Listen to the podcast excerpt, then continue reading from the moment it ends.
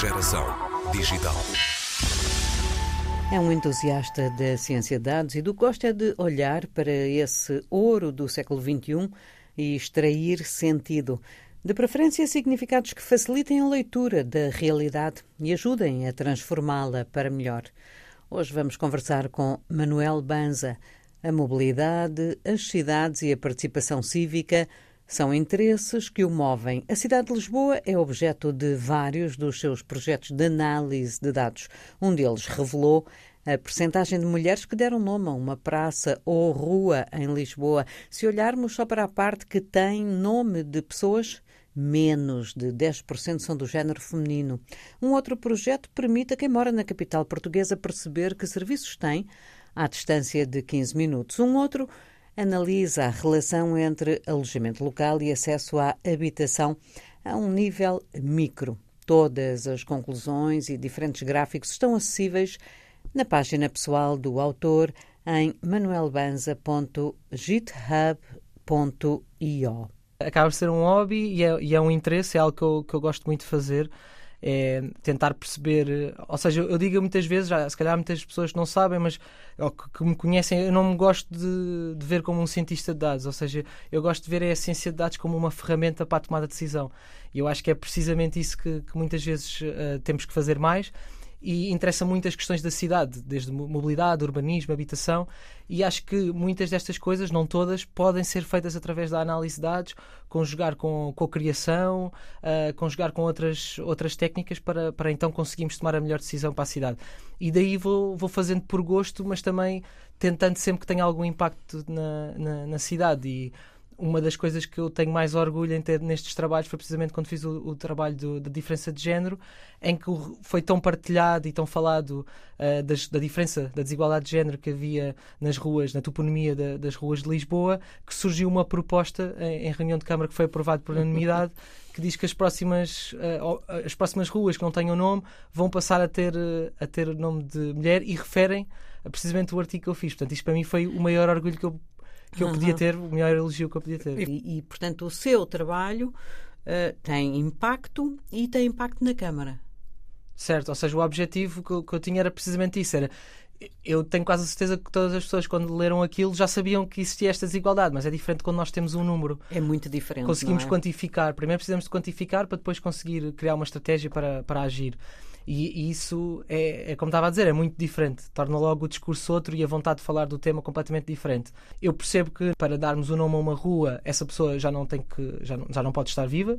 E nós sabemos que viemos de uma sociedade bastante patriarcal, bastante machista e que Uh, nessas, nessas questões é normal termos, é mais comum, digamos, termos mais nomes de homens. O que eu acho que é mais interessante é quando nós começamos a olhar na atribuição nos últimos anos aí se calhar já podemos argumentar já pós 25 de Abril. Uhum. Já não se justifica tanto. Já não se justifica tanto. E vemos que as coisas estão melhores, mas mesmo assim dá um, uma disparidade bastante grande. Isso é um gráfico que eu meti lá que, que acho que, é, que para mim é o mais importante, porque na verdade é, é esse que, que nós devemos estar a olhar. É, ok, estamos nos últimos anos, já vivemos já praticamente 50 anos em democracia, uh, porque é que ainda temos esta desigualdade quando atribuímos todos os anos novos, novos nomes de rua? E foi esse o objetivo com, com, com, o trabalho, foi tentar pôr as pessoas a falar e chegou à Câmara, o que eu acho que é super positivo. O seu trabalho mais recente é entre aqueles que publicita na sua página e vou já aqui dar eh, o endereço aos nossos ouvintes, é manuelbanza.github.io. O mais recente tem a ver com uma análise muito detalhada que o Manuel faz eh, das zonas eh, em Lisboa que precisariam de uma coisa que se chama e, e, para mim é nova, refúgios climáticos. Exatamente. Um, como é que lhe surge esta ideia de fazer esta análise tão hum, detalhada?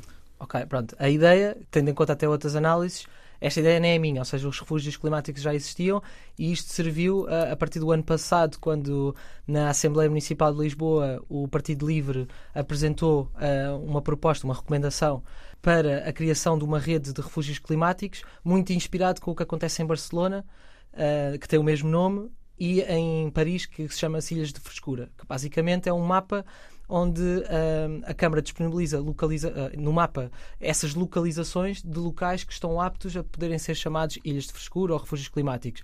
o que é que me levou a fazer isto? Foi, acima de tudo, esta proposta, porque a proposta focava-se na criação de rede, mas eu tinha mais interesse em saber onde é que é mais grave, ou seja, onde é que é mais prioritário, tendo em conta, porque uma das coisas que a proposta fala é uh, aproveitar sítios já existentes, e o que eu queria era, ok, mas mesmo já depois de olharmos para esses, onde é que são aquelas zonas que tem que se criar algo de novo mesmo? Uh, e aí é mais complicado, exige mais dinheiro, existe mais, mais desafios. E isso também me inspirou muito pelo, pelo trabalho que foi feito em Barcelona, que para mim é sempre uma referência, porque precisamente eles fazem muito esta questão que é usar a análise de dados, eles são muito científicos, eles quantificam o problema, fazem uma previsão do que é que acham que pode acontecer se fizerem essa alteração e depois, quando a alteração é feita, voltam a medir e conseguem comprovar isto foi um sucesso, isto não foi como nós estávamos à espera, ou isto ainda foi melhor do que, do que estávamos à espera. E então surgiu essa, essa necessidade de, de, do meu lado, esse interesse de criar uh, essa análise para identificar onde é que era preciso refúgios climáticos. Sendo que aqui um refúgio climático, o que é, que é um refúgio climático? Acaba por ser Uh, locais na, na, na, cidade que têm determinadas características que nos vão ajudar a mitigar o efeito das alterações climáticas e, acima de tudo, mitigar o efeito da ilha de calor. Que é aquele uh, calor que se sente na, na cidade, que é uma, uma sensação térmica ainda superior à, à, à temperatura existente. E estes elementos, ou seja, estes sítios podem ter diversos elementos, que podem ir desde a água, hum. desde os espaços verdes, a sombra, essencialmente, e pode ir também desde os materiais de, de, das infraestruturas. Uh, que podem ajudar a, a refletir o, o, o, a radiação solar, a radiação uhum. solar uh, ou até absorver o, calor para alturas até de mais de frio, até porque em Barcelona eles têm uh, os refúgios climáticos de verão e depois os de inverno. Ah. E, e aqui depois entra também esta, esta questão dos refúgios e dos elementos que no verão até podem ser jardins com sombra, é, é, necessário ver sombra com elementos de água, desde lagos, bebedouros, mas também podem ser ruas que têm sombra, ruas que têm espaços de estar, porque acima de tudo é muito importante é estes espaços de estar, e isso é uma reflexão que eu faço no, no, na análise, que devíamos aproveitar não só estes refúgios ser para mitigar o calor, mas para sítios de mobilização de comunidades e uhum. mobilização de, do, do espírito de bairro e, de, e das pessoas se darem entre si. Uh, estes sítios podem. Portanto, vai, vai sempre introduzindo mais um fator de complexidade. Exato, ou seja, eu acho que é mesmo muito importante porque eu sou muito fã destas, desta questão de misturar a mobilidade com o urbanismo, o espaço público, alterações climáticas. Eu acho que se nós tivermos a, a atacar estas todas as áreas ao mesmo tempo, podemos ter coisas muito interessantes. E o que nós vemos é que uh, Lisboa tem alguns bons espaços públicos, mas ainda podíamos ter melhores. Ou seja, falta sítios de estar, sítios que eu possa sentar e, e possa não conhecer ninguém que está a passar, mas depois, se calhar, até para a semana já conheço as pessoas porque são as mesmas que passam.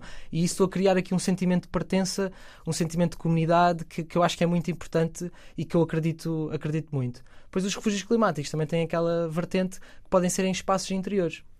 Ou seja, podemos ir para bibliotecas, uh, podemos ir para piscinas municipais e aqui as bibliotecas muita gente pergunta porquê, porque, e a resposta que eu dou é porque as bibliotecas acabam por ser um espaço público gratuito. Ou seja, eu posso ir para uma biblioteca sem ter que estar a gastar dinheiro, sem ninguém me perguntar quanto tempo é que eu vou ficar ali, e também já tem alguns equipamentos. E aqui entramos um pouco na sustentabilidade e eficiência de espaço, que já temos ar-condicionados, em vez de cada um estar com o ar-condicionado em sua casa, estamos a ser mais amigos do ambiente se estiverem naquele sítio. Pode ser precisamente fomentar a, a, a comunidade uh, das pessoas daquela zona. Sim. E, e, pronto, eu acho que essa é uma vertente muito importante que até podemos escalar não só a bibliotecas, mas o caso que Barcelona faz, que é com as escolas, que é, por exemplo, as escolas estão maior parte do tempo, estão metade do tempo fechadas Sim. e metade do tempo abertas. E nós ao fim de semana temos uma infraestrutura que pode ser usada para as crianças brincarem, para os adultos jogarem basquete. Se tiver sítios verdes, espaços verdes e sombra, até pode ser para ajudar as alterações climáticas e é um recurso que já existe. Ou seja, se calhar nós devíamos era reutilizá-lo de uma forma, não gastando tanto dinheiro, e disponibilizá-los e devolvê-los à, à, à, população. E isso é uma das vertentes que eu não tive tanto tempo para escrever no artigo, mas que, que eu acho que é, que é crucial e, e o exemplo de Barcelona é muito, muito interessante. É preciso ter acesso a grandes conjuntos de dados eh, e tem um acesso privilegiado. Hoje em dia, realmente é uma questão de ter a vontade e de saber uh, manusear os dados para conseguir extrair as conclusões. Sim, eu neste caso tenho, tenho sorte porque a Câmara de Lisboa nos últimos anos, nas últimas décadas mesmo, tem feito uma aposta grande em disponibilizar uh, conjuntos de dados à população e isso é precisamente uh, bom por esta questão, porque primeiro, logo para a universidade, em termos académicos é muito mais fácil aceder à informação para poderem fazer investigação, para os alunos para trabalhar, que foi um dos problemas que eu tive, que era trabalhar com dados reais é completamente diferente a motivação para um aluno trabalhar com dados reais ou com dados que são fictícios e se ainda por cima forem da sua cidade, ainda mais interessante e motivante é. E, e, portanto tive essa sorte. Há, ainda há um conjunto de dados que eu gostava de ter acesso, mas que não, não, não estão em, em, dados abertos, mas com os que existem e com o que a comunidade tem feito, ou seja, existem muitos trabalhos de open source em que é as próprias pessoas do local que vão mapear a existência de um jardim, a existência de um, de um café, etc. E isso também é bom, porque é uma forma até mais até digital de criar aquilo de comunidade que estávamos a falar há pouco. E na verdade, com estes dados fiz esta análise. É verdade que são algumas variáveis, na verdade, eu tinha muitas mais variáveis que não hum, utilizei, hum. precisamente por isto, porque eu não quero que isto seja um trabalho científico, eu quero que isto seja o mais fácil de entender para as pessoas. Eu quero que a, a ciência de dados seja, lá está, uma ferramenta para a tomada de decisão e que as pessoas percebam, ok, isto faz sentido.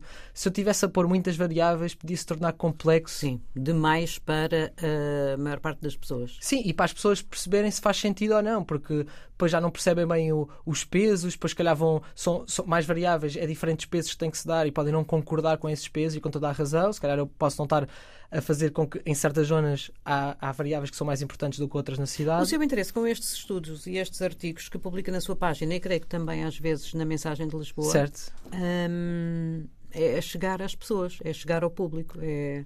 Sem dúvida. Ou seja, eu acho que o objetivo é meter-nos a falar sobre, sobre estas questões. Tem conseguido? Eu acho que sim. Cada vez mais pessoas têm interesse em saber sobre isto. E, e depois há aqui esta questão que é que eu acho que nós temos que simplificar muito do, do discurso que temos quando estamos a falar de, de questões de, de, análise de dados, que muitas vezes pensa-se que é assim, um grande. São muitos dados e é muito complexo, mas não tem que ser se nós utilizarmos de uma forma simples e que passe a mensagem para as pessoas e fácil de perceber.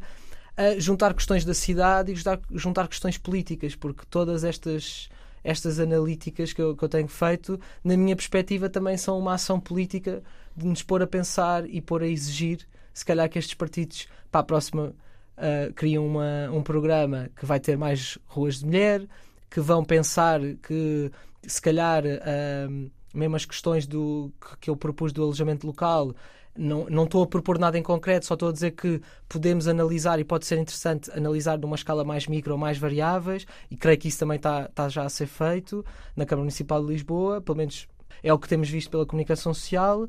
Eh, na questão do alojamento local, mas depois também temos questões como as alterações climáticas. Acho que há aqui muita, muita coisa na cidade que nós podemos, em conjunto, trabalhar e criar uma solução que seja mais benéfica para todos. Manuel Banza, o interesse pelos dados e a vontade de participar aliam-se em projetos que tornam a informação mais inteligível, projetos para conhecer em manuelbanza.github.io.